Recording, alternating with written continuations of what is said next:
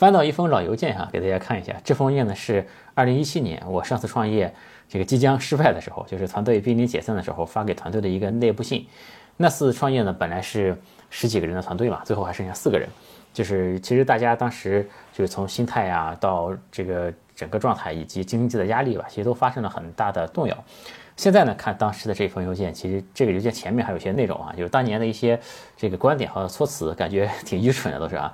但其实这个我觉得对很多创业者来说，嗯，可能都有过类似的这种很真实的经历了。当时呢，我在邮件里面给大家说，希望2017年成为我们潇洒转身的一年啊。大家猜猜后来怎么样？后来我们破产了还是啊？这个后来这个四个人的团队也散伙嘛，大家就各奔东西了。然后一八年的时候呢，我又开始创业嘛。然后这个是一八年再次创业的时候启动的时候的一张老照片了。右边是几个技术人员，他们比较羞涩一点。我们后期给他打一个码。当时呢，我们有七个人，然后有一个人在外地没到场嘛。我们拍合影的时候还特意给他播了个视频嘛，他是在那个手机上面的。然后我们现在的其实其实大家可以看到，我这边有很多的业务嘛。其实，在创业这一端。还有在投资这一端，我们都做了很多的事情。嗯，但今天我做的所有的这事情呢，其实都是从一八年，就是最初创业的这一张照片到现在嘛，这个从零起步的这样的一个过程啊。就是说，今天所所有的事儿都是一八年之后，这个大家看到了所有的事儿都一八年之后做起来的哈。这个前面的邮件说，一七年的时候我们不是还有最后那四个人嘛？那其实除了我之外，后面的。这个除了我之外的三个人，后面也陆续的回到了团队里面哈。有一个是我们的设计师，有一个是现在 F 的 CTO，这两个人我们就一直在一起。然后另外一个人呢，这个现在做的也挺不错啊。呃，之前我记得在网上有个很火的纪录片啊，叫做《富豪谷底求翻身》啊，那个是在美国那边拍的一个纪录片，讲的是一个富豪，就是拿走了他所有的钱和资源，让他再重新白手起家一次，看看能不能在短期内赚到一百万嘛。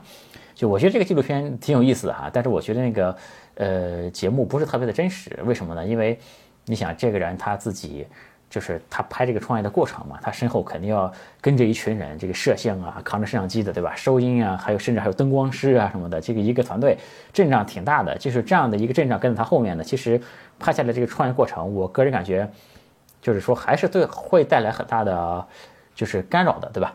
就所以说我在看那个纪录片的时候呢，就想就是如果有一天我是不是可以去挑战一下拍这样的一个东西，我就自己身上带一个小摄像头来拍，对吧？就是拍的更真实一点。我在我当时想的，我大概率能做成的，但现在时间上呢，确实也不允许我在做这样的事啊。这个如果将来有机会的话，可以试试看。这一八年到现在呢，其实时间说长也很长啊，但想想也就三年的时间嘛，三年时间其实。就可以改变非常多的事儿。那三年时间对于很多人来说，可能一眨眼就过去了。其实生活可能不会有很大的变化，对吧？但当然，你和那些速度最快的团队是不能比了。你比方说像拼多多、趣头条这样的团队，人家这个两年多都干上市了，对吧？但我们呢，这个没有兴起和这些最快的团队比啊。但是我们自己这个这个想起来呢，感觉三年时间能干到现在这样也还可以，对吧？但其实呢，我们一八年这一次创业也不是像很多人。这看上去就是很一帆风顺，你们三年做到现在这样还可以，对吧？这其实也经历过一些非常艰难的时刻，可以说，这里也可以给大家看几个我当时的这个工作记录吧。哎，看到这一条记录是这个本来其实是指望救命的一笔钱，当时公司没钱了已经，本来指望救命的钱也打不进来了嘛。然后当时判断公司其实整个业务和团队还可以，是吧？还是值得抢救的哈。然后这一条是说。你看压力真的大，两个月没拿工资了，马上又要交房租，马上又要发工资。就是我个人两个月没拿工资了，但是你不能耽误给大家发工资嘛。然后这段时间其实是我们这个这个一八年之后这次创业最惨的一段时间。然后我在相册里面甚至还有一个文件夹，叫做这个至暗时刻啊，就是那几个月的历史，就是完全不想再面对的那个历史。那真的是有点就是。从创业的这个角度啊，有点这个生不如死啊，就天天就是没钱呀，想办法搞钱啊，然后这个团队里面遇到各种各样困难的事儿，到处都需要钱啊什么的。然后其实也不只是没钱了，当时整个团队的方向也不好，就是一方面是没有钱，另外一方面团队还要调方向什么的啊，就是根本不知道该干啥的一个状态哈。这个很多年前呢，我看过一本书，那本书名叫做《呃迷失与决断》，是前索尼的 CEO 写的一本书。然后书的内容咱们就不聊啊，我就说这个书的标题，其实当时蛮打动我的，还是就确实是很多 CEO 的这个真实的写照啊，就是不断的在迷失和决断中间彷徨的这样的一个过程。然后我今天想和大家传递一个观点呢，就是大家普遍认为，嗯，好像大家都普遍认为创业者就应该是孤独的，对吧？就注定要独自承受很大的压力，然后注定就没有人懂，对吧？这个我的观点呢可能不太一样啊。今天呢就和大家聊一聊，就是 CEO 如何面对这些呃非常艰难的情况，嗯。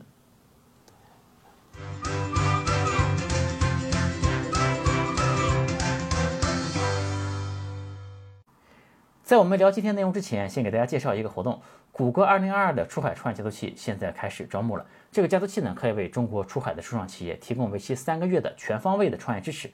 这里面呢有成体系的创业课程啊，更重要的是呢，有来自全球导师网络和谷歌资深专家的帮助，可以给创业者一个更高的视角啊。针对企业的难题，包括 VCA、成功企业家等多元化的导师呢，能够帮助团队一对一的量身定制具体的策略。而且呢，它不需要任何的费用啊，不需要花钱，也不需要出让公司的股份。所有报名的创业团队，不管有没有入选，都将有机会受邀免费参加谷歌中国举办的各类出海培训。对创业者来说呢，可以说是一个完全的福利了啊。我把报名的条件贴在视频上面，感兴趣的创业者可以看我置顶的评论来报名。我一直是一个出海吹啊，中国新一代的出海企业，包括深影、米哈游和一些短视频平台，在海外的表现可以说都非常的好啊，远远超过了中国上一代搞出海的企业。而且呢，后面中国出海的成功者也会越来越多。海外的疫情政策现在也相对比较宽松了啊，出海创业者完全可以大展拳脚的啊。在今天视频开始的时候呢，我想先为大家读一段文字啊，这个看看有没有人对这段文字有所感触，或者是有似曾相识的感觉啊。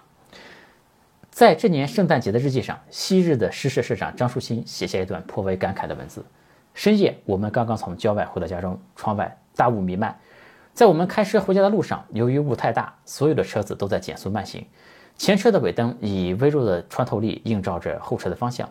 偶遇岔路，前车拐弯，我们的车走在了最前面，视野里一片迷茫。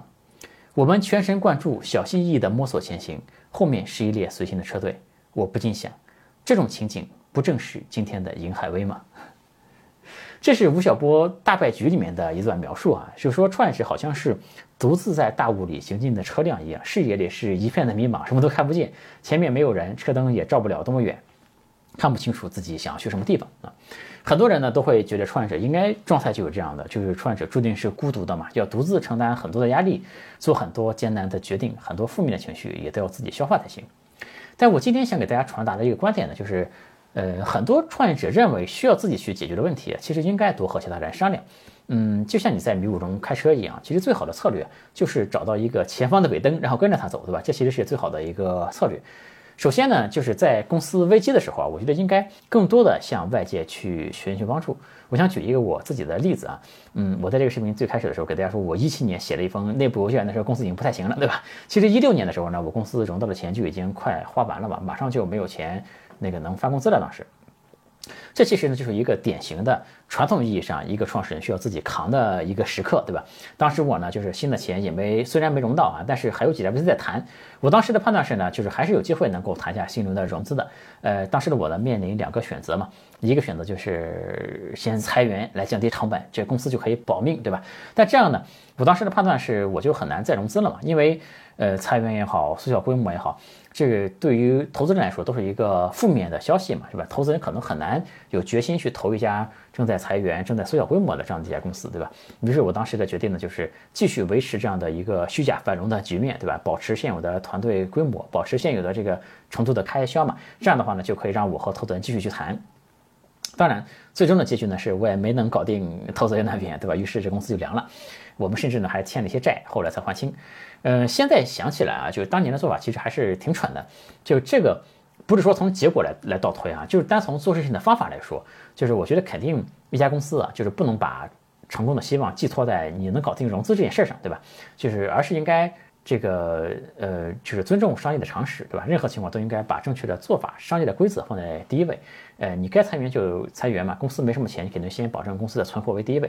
然后呢，你再坦诚的和公司和这个投资人来谈嘛，对吧？我们公司项目其实还不错，只是短期内遇到了一些困难什么的啊。如果是我现在的话，肯定会用类似的方法来处理。呃，如果现在呢有遇到类似情况的创业者，对吧？来问我的话，我肯定能给出一个更接近正确答案的这个一个建议的。那么问题就来了哈，如果就如果我当时不认为这是一个我需要独自面对的问题，而是去请教一些更有经验的创业者，那我可能在当时也会得出一个更接近正确答案的这样的一个东西，对吧？还有一次呢是，嗯，我认识的一个创业者，他和另外的一个合伙人发生了非常激烈的那种矛盾哈，两个人几乎到了要拼一个你死我活的这样的一个程度。呃，这种创始人之间的矛盾呢，通常意义上讲。这个创始人也都会想，这是我自己的事儿，对吧？我要自己来解决这个事儿。但那个创始人呢，就比较聪明一些，他当时就找到了我，因为我和他的合伙人也见过嘛，我是属于他们两个人我都认识的，我就居中做了一个调停嘛。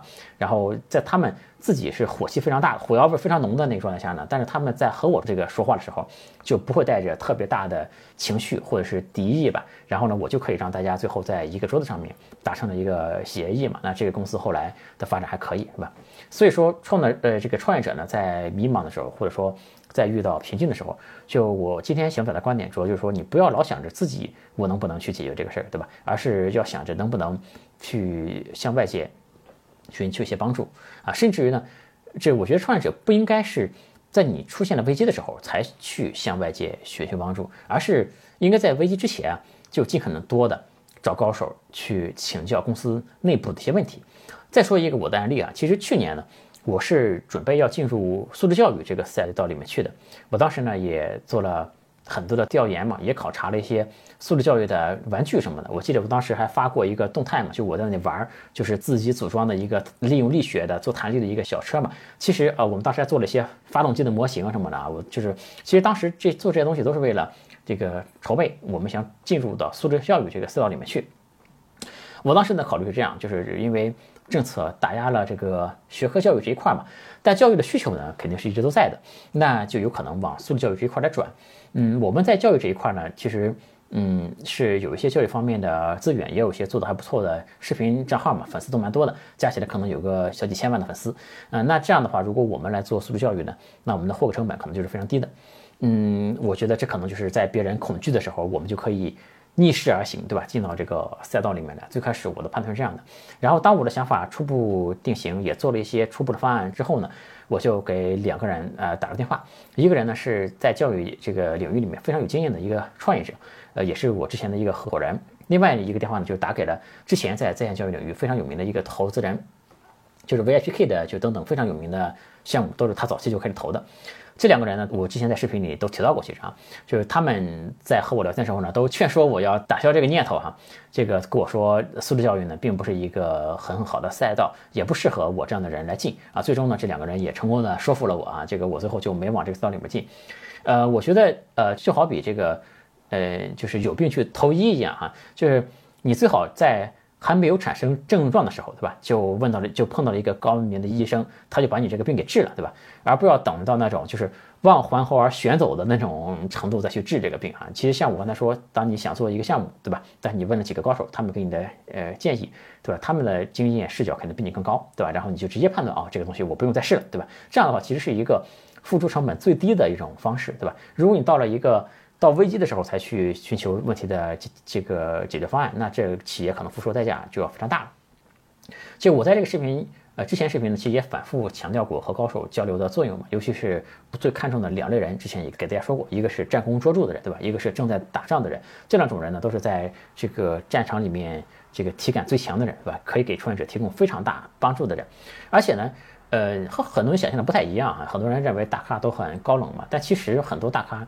是愿意给后辈的创业者提供一些帮助的，因为帮助别人这个事儿，其实还是很多人的天性或者是品德，对吧？在硅谷呢，就有很多人愿意给创业公司当顾问，当那个 mentor 啊，就是导师，对吧？呃，找我的人也很多，但说实话，都找我不太现实啊。可以从自己身边的人找一找，就是那个有水平的，呃，对你比较欣赏的，可以深度交流的人，对吧？你可以和他定期的来做沟通嘛，然后。这个经营中遇到的一些问题，就可以向他来寻求帮助了。我觉得这对创业者来说是一个非常好的方式。作为一个创始人呢，肯定是要独立思考的，肯定不是说这个导师说什么你就听什么。但是对独立思考的嗯理解呢，我觉得很多创始人都是有偏差的。所谓的独立思考，不是创始人一个人把自己关在房间里就开始硬想啊，而是你要先综合所有的信息嘛，你要在有很多信息的情况下。才再去做独立的决策嘛，所以我前面就给大家说过，就是信息的质量直接决定了决策的质量嘛。就如果你获得的信息太少，懂的东西太少，对吧？那你再去想破头一件事情，对吧？那可能得出来的结论也没有那么高明嗯，这里就我们再说一下前面谷歌活动的那件事啊，所以大家会发现，创业者在创业过程中肯定有很多的迷茫，有各种各样棘手的问题。前面说谷歌出海创业的器，我觉得和今天我们的主题特别契合。谷歌作为一个扮演赋能角色的平台方，比一般的创业者有着更全面的视角。谷歌这边请来的专家和创业导师，也可以给创业者提供一些有针对性的解决方案，这些呢，有可能给创业者带来很大的启发。